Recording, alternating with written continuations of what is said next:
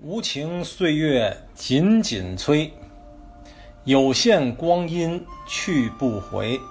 人生难得几回醉，管他世事雨霏霏。在颐和园里，乐寿堂前有这么一块石头，它是乾隆年间六下江南的乾隆爷在北京房山寻觅到的一块明朝时被耗尽家财的米万中米大人丢弃的石头。后来为了运到这清漪园里，还费了不少的周折。乾隆爷的母亲知道这个事儿后，给这石头起了个名字——败家石，又叫败家子儿。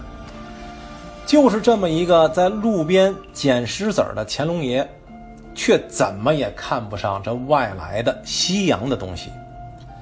这不才在前文书中说到，到晚清时，由鸦片战争开始。大清国走上了万劫不复的不归路。应当说啊，在一八六零年战败后不久，清廷中还是曾有过持续大约三十多年的一场自强运动。这所谓的自强运动，顾名思义，就是为了自身的强健，朝廷的富足。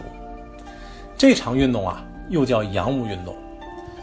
就是说，清廷里的官僚开始认识到西方坚船利炮的威力，为了解除内忧外患，实现富国强兵，以维护清朝统治啊，开始学习西方文化及先进的技术。通俗的说，就是前文中提到的主张“师夷长技以制夷”。尽管。到后来，这洋务运动没能使中国走上富强之路，但在运动的早期还是非常有实际意义的。这洋务派主要搞的是三个方面的工作：第一呢，是建成以北洋水师为代表的近代海军；二嘛，是兴办轮船、铁路、电报。采矿、纺织等等的各种新式民用工业。三呢，就是选送留学生出国深造，培养翻译人才、军事人才和科技人才。有话则长，无话则短。果不其然，在李鸿章等人的主持下，很快的大批军事工业相继问世。就拿这1885年设立的海军衙门来说，统领。海军、海防等等事宜，这样做的好处呢，是推进了海军和国防的现代化建设。这洋务运动铸就的军事自强，的确使得中国军队开始了近代化的进程。那位问了，可结果呢？在甲午中日战争中，北洋海军全军覆灭。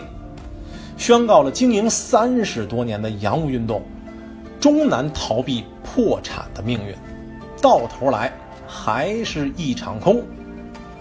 清廷也无力再恢复北洋海军往日的风采，这才可谓是伤之不起啊！您要知道，在甲午战争中，中日两方面的军舰可都来自西方的英国和德国呀。这也是人类历史上首次蒸汽机铁甲舰队的大海战。西方工业革命的成果啊，第一次亮相于世人面前。且不说战争双方的是非，就战争本身而言，没有如果，也没有重来。北洋海军官兵个个都是英勇的，输。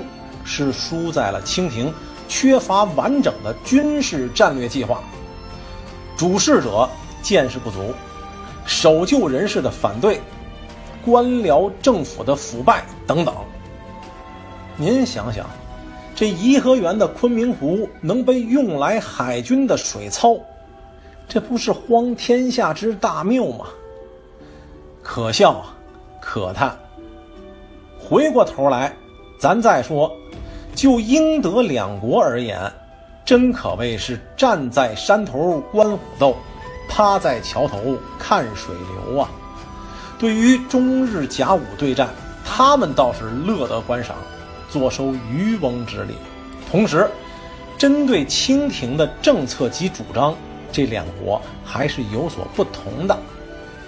英国前文书咱已经说过了，在这儿就不累述了。德国可是一个刚刚诞生不久的年轻资本主义国家。这个国家是怎么建立的呢？它与古老封建的行之将朽的清廷又会发生什么事儿呢？欲知后事如何，敬请关注下集分解。